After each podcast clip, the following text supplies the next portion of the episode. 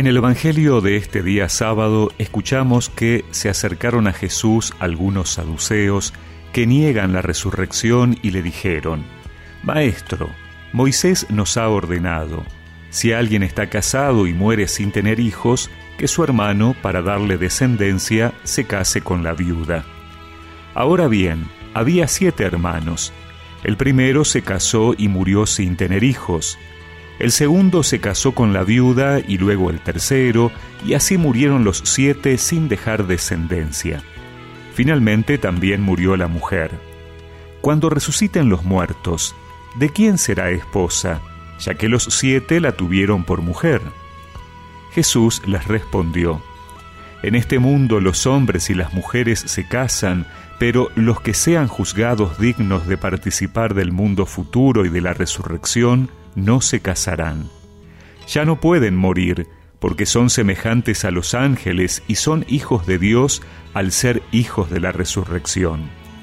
Que los muertos van a resucitar, Moisés lo ha dado a entender en el pasaje de la zarza, cuando llama al Señor el Dios de Abraham, el Dios de Isaac y el Dios de Jacob, porque Él no es un Dios de muertos, sino de vivientes. Todos, en efecto, viven para él. Tomando la palabra, algunos escribas le dijeron, Maestro, has hablado bien.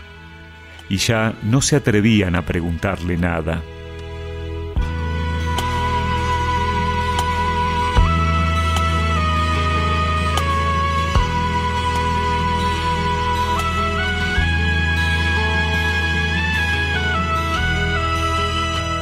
Los saduceos, otro grupo dentro del judaísmo en la época de Jesús, no creían en la resurrección y por eso le presentan este caso irreal para ponerlo a prueba.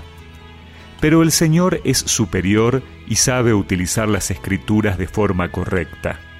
En definitiva, Él es la palabra y por lo tanto recibirlo y unirnos a Él es recibir la sabiduría de Dios que nos hace capaces de superar cualquier prueba. Jesús muestra que Dios es el Dios de la vida. Para nosotros la resurrección de los muertos es un contenido de fe y esperanza central. Se basa en la misma resurrección de Jesús.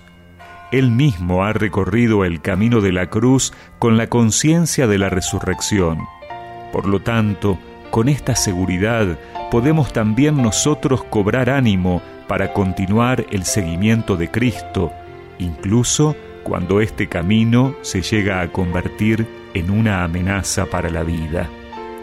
Con la confianza de que Dios es un Dios de vivos, los cristianos experimentamos el poder que incluso supera la muerte.